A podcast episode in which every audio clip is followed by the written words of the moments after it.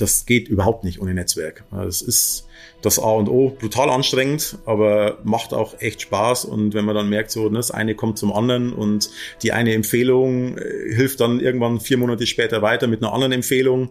Das sind die Dinge, an denen ich mich gerade positiv gesehen entlanghangel. Hallo Max. Hallo Fabio. Grüß dich. Schön, dass wir heute zusammen in einem Raum sitzen. Du hast schon gesagt, dein Weg war nicht allzu weit heute. Wir haben uns in Düsseldorf getroffen. Wir sind gerade in Düsseldorf. Und du bist der Gründer von The Colony. Da würde ich heute gerne ein bisschen mit dir drüber reden. Möchtest du vielleicht ganz kurz zum Anfang einfach mal sagen, was ist The Colony und was macht The Colony? Gerne. Ich versuche mich als Betreiber für Lücke, Nische, Leerstand und versuche quasi in städtischen Potenzialen, also sprich ungenutzten Gebäuden, in Baulücken, Eckgrundstücken, auch auf Parkplätzen, also alles das, was so in der Immobilienwirtschaft üblicherweise nicht irgendwie bedient wird, entweder über den modularen Holzbau oder über Umbaumaßnahmen, Reaktivierungsmaßnahmen, ja, Wohnraum primär zu schaffen, bezahlbaren, möglichst ökologisch gebauten, umgebauten Wohnraum zu schaffen und oder Communities zu entwickeln. Also sprich Kreativgemeinschaften, Existenzgründergemeinschaften, Manufakturen, Leben, Essen, Arbeiten, Feiern, Spaß haben. Also alles das, was halt irgendwie zum Wohnen und zum guten Leben noch dazugehört so was du gerade erzählt hast, merke ich, du bist ein Mensch, der gerne Menschen um sich herum hat, Community, irgendwie was zu erschaffen, wo man zusammen wohnen und Spaß haben kann. Ist es der Antrieb, zu sagen, ich möchte Community schaffen, Menschen die Möglichkeit zu geben, zusammenzukommen? Teils, teils. Zum einen natürlich, es gibt auf dem Immobilienmarkt nicht wirklich ein Angebot für Leute, die flexibel sein wollen, möchten, müssen. Zumindest keins, was nachhaltig ist, was gemeinschaftsbasiert ist und auch noch bezahlbar. Das heißt, ein Ansatzpunkt ist tatsächlich zu gucken, wie kann man denn diese Spirale, dass alles immer teurer wird und das Wohnen und Leben immer teurer wird, durchbrechen. Welche Möglichkeiten gibt's für eine Quersubventionierung oder halt das Thema anders anzugehen, als es die Immobilienwirtschaft tut. Das hat mich gereizt aus dem eigenen Situation raus, dass ich festgestellt habe, fast 70 Prozent meiner Lebensarbeitszeit für Vermieter zu opfern, also für das Geld, was ich brauche, um selbst zu wohnen. Und tatsächlich der andere Antrieb, wenn du so oft die Location wechselst, fängst du immer wieder von vorne an. Als Student easy. Im ersten Job auch noch easy. Du lernst immer leicht neue Leute kennen. Und je älter du wirst, vor allem, desto schwieriger wird es. Das heißt, du bist irgendwann mal sozial isoliert. Und da musst du jetzt nicht zwangsläufig Freelancer sein. Es gibt in Großstädten so viele Menschen, die, die allein leben und isoliert sind und das nicht freiwillig sind, sondern weil sie einfach keinen Anschluss mehr haben und finden, weil es kompliziert ist.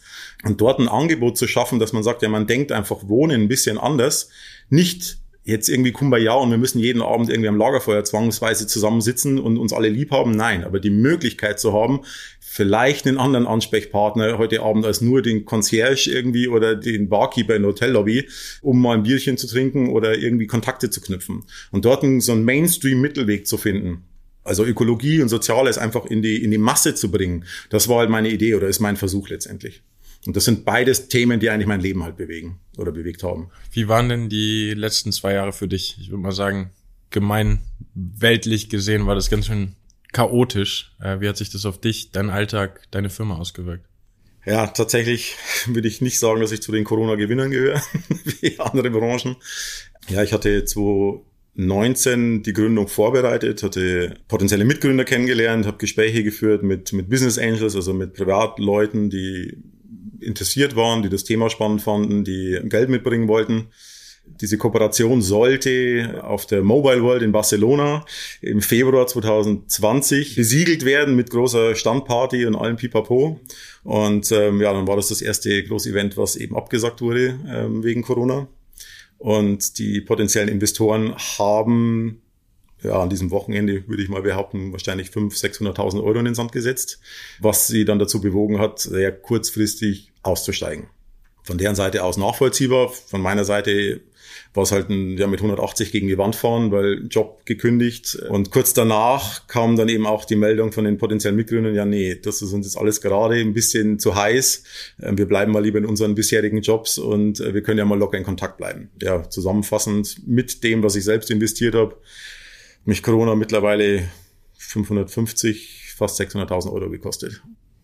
Wie schaffst du das denn da, standhaft zu bleiben und nicht die Handtücher einzuwerfen und zu sagen, vielleicht, wenn die ganze Welt sich gegen mich gestellt hat, ist es Zeit aufzugeben? So, wie schaffst du es, hier zu sitzen und trotzdem weiterzumachen? Das ist eine Mischung aus bayerischer Sturheit Rocky-Mentalität und ja, ein Stück weit vielleicht auch Mangel an Alternativen. Also wäre mir jetzt irgendwann in der Zwischenzeit äh, vielleicht ein total tolles Jobangebot mal irgendwie zugeflogen, wäre ich vielleicht in Versuchung gekommen, das Ganze einfach mal, vielleicht nicht für immer und ewig, aber für ein, zwei, drei Jahre auf Standby zu legen oder nur noch nebenbei zu machen. Vielleicht muss es jetzt wirklich mit dem Kopf durch die Wand sein. Wenn man dann wie jetzt am Wochenende eine Meldung liest, die ja, wo ich nicht wusste, ob ich lachen oder heulen soll. Äh, ein französischer Co-Living-Anbieter, der sich auch gewisse nachhaltigen Themen auf, äh, auf die Fahne schreibt, der witzigerweise Colonies heißt, wurde gerade mit einer Milliarde investiert. Ähm, und ich werde immer gefragt, wer mich denn braucht oder wer, was denn so mein Case ist und wieso denn irgendjemand bei mir investieren sollte. Dann kann ich jetzt zwar sagen, ja, hier offensichtlich äh, gibt es den Bedarf und offensichtlich gibt es auch Leute, die den sehen und investieren wollen. Äh, witzigerweise nennen sich die Leute dann auch noch sehr ähnlich. Aber ja, auf der anderen Seite ist es halt dann schon sehr frustrierend, wenn du dann sagst, ja, wieso die und nicht ich? Also ich bin auch nur ein Mensch. Also deswegen lachen ist ein weines Auge. Der Kampf des kleinen Unternehmers, du. Was ist denn das, was du in der Zeit der Selbstständigkeit über dich gelernt hast, was du vorher nicht wusstest? Das ist eine spannende Frage. nicht vorbereitet. Dass ich tatsächlich noch viel leidensfähiger bin, als ich erwartet hatte. Existenzängste, die kenne ich tatsächlich, so blöd wie es klingt, wirklich seit ich Anfang 20 bin. Aber die haben jetzt nochmal ein ganz anderes Level erreicht. Also das, äh, es gab Wochen, wo ich wirklich nicht mehr wusste, wo ich irgendwie die Kohle fürs Einkaufen erholen soll und wie ich meinen Hund um mich irgendwie versorgen kann. Das war schon hart und die Situation irgendwie dann doch zu meistern und damit klarzukommen, ja, und trotzdem nicht den, den, den Mut komplett zu verlieren, hätte ich vielleicht vor 15 Jahren oder selbst vor 10 Jahren auch nicht so von mir erwartet. Und tatsächlich werde ja auch nicht jünger. Und es heißt ja oft, dass man alten Hunden irgendwie nur schwer neue Tricks beibringen kann. Ja, äh, man liest nicht mehr ganz so schnell, man ist nicht mehr ganz so schnell in, dabei, irgendwie alle Zusammenhänge zu erfassen, aber ich merke, ich bin noch genauso neugierig wie mit 18 oder als Kind.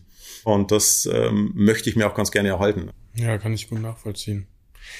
Was sind denn da bei dir die nächsten Schritte oder die Projekte, an denen du gerade arbeitest? Gibt es da was Aktuelles, wo du sagst, das hat Potenzial? Da könnten wir vielleicht den ersten Schritt irgendwie machen und das Ganze jetzt wirklich richtig ins Rollen bringen? Ja, zwei, drei schöne Sachen eigentlich. Ich habe hier in Düsseldorf tatsächlich an einer Konzeptvergabe teilgenommen, der Stadt Düsseldorf, wo ich mit einem coolen Architekturstudio aus, aus Mainz zusammen und einem Investor hier aus Düsseldorf halt, ja, eine, wie, wie ich finde, ziemlich geiles Konzept abgegeben habe, wo morgen ja morgen tatsächlich das Bietergespräch mit der Stadt ist. Also das heißt, wir sind schon mal in der Runde der letzten, keine Ahnung, ein, zwei, drei. Das ist was, wo ich jetzt viel Hoffnung drauf setze, dass das klappt. Dann bin ich schon relativ lang auch mit einem Eigentümer mitten in der Stadt hier in Düsseldorf dran, am Wordinger Platz was zu, zu entwickeln. Das wäre so eine ja, Mini-WG-Geschichte, also ein Haus komplett umgenutzt, aber mit sehr viel Gemeinschaftsfläche und halt so ein cooler Ansatz für diesen schwierigen Hotspot. Also ne, es ist halt Bahnhofsviertel, kennt man, in jeder Stadt ist das Bahnhofsviertel schwierig mit der entsprechenden Klientel und dort mal so ein grünes soziales Highlight zu setzen, auch wenn es eben nicht groß ist, wenn es nur für 15, 16 Leute vielleicht am Ende ist. Das wäre mir und dem Eigentümer persönlich wichtig.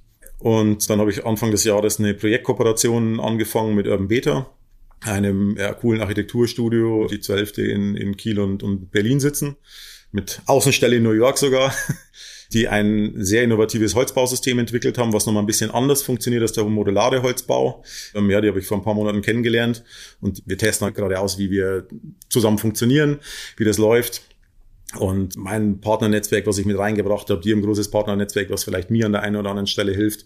Und das ist, würde ich jetzt gerade mal so sagen, ein geschwisterliches Nebeneinander mit der Option auf, auf mehr. Und ähm, ja, das sind so die drei Dinge, die mich gerade schwer beschäftigen und, und wo ich relativ viel Hoffnung darauf setze, dass da im Idealfall alles drei klappt, aber wenigstens eins davon auf Dauer. Was ist denn so deine große Vision mit The Colony? Wo, wo soll das Ganze mal hingehen, wenn du einfach mal sagst, alles läuft jetzt dem Optimalfall entsprechend und wir haben jetzt keine großen Rückschläge, die wahrscheinlich immer mal wieder dazugehören. Aber was ist das, das Big Picture? Jetzt mal ganz visionär und ein Stück weit vielleicht auch blauäugig und naiv. Ich möchte wirklich in möglichst vielen Städten und nicht nur in Deutschland, sondern tatsächlich irgendwie in Europa und vielleicht weltweit wenigstens einen Standort haben. Ich fände schön, wenn Colony irgendwie mal bekannte Marke werden würde, die Leute mit was Positivem assoziieren und sagen, okay, und wenn ich mir eine Wohnung suche oder wenn ich irgendwie ein eigen, was eigenes aufziehe oder einfach die coolste Community besuchen will, in der immer was los ist, dann gucke ich erstmal, ob es da eine Colony gibt. Das wäre halt für mich das Coolste überhaupt. Mich würde jetzt interessieren, wie die Verbindung zu dir und Kür NRW zustande gekommen ist, der Businessplan-Wettbewerb. Kannst du mir da ein bisschen was zu erzählen? Klar, ich komme ja aus der Zeit, wo das Ganze noch Existenzgründung hieß, also so vom Alter her. Macht man sich natürlich, wenn du gründest, dann auf die Suche nach ja, Dingen, die dich vorwärts bringen können, ob jetzt eben Netzwerkpartner, potenzielle Investoren, Veranstaltungen, Wettbewerbe, irgendwelche Acceleratoren, Hubs, die dich irgendwie unterstützen, fördern, nach vorne bringen können, die dir Sichtbarkeit verschaffen. Das haben alle Startups, denke ich, gemein. Und da war nach kurzer Recherche, war halt dieser Kür Businessplan Wettbewerb einer der Wettbewerbe, die relativ groß waren, starke Partner hatten, in der Nähe waren und ja, durch diese, sagen wir ministeriale Verbindung oder diese politische Verbindung halt ähm, für mich relativ wichtig erschienen sind, weil ich gedacht habe, damit kannst du halt ein politisches Netzwerk vielleicht auch aufbauen. Und was auch cool wieder im, im Sinne von, ja, Businessplan, was heißt das denn? Was verstehst du darunter, was verstehen andere Leute darunter? Und tatsächlich diese, diese ganze ja, Beratungsnummer einmal mitzumachen, um dann auch ein Stück weit Feedback zu bekommen.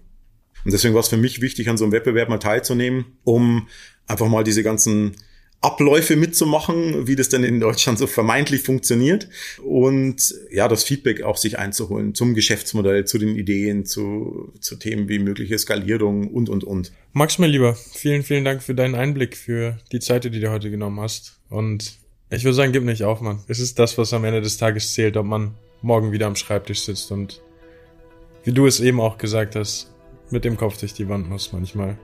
Aber es kommen Zeiten, die leichter werden. Also kann ich an der Stelle nur sagen, ich drücke dir die Daumen. Danke für deine Zeit und für die Einladung.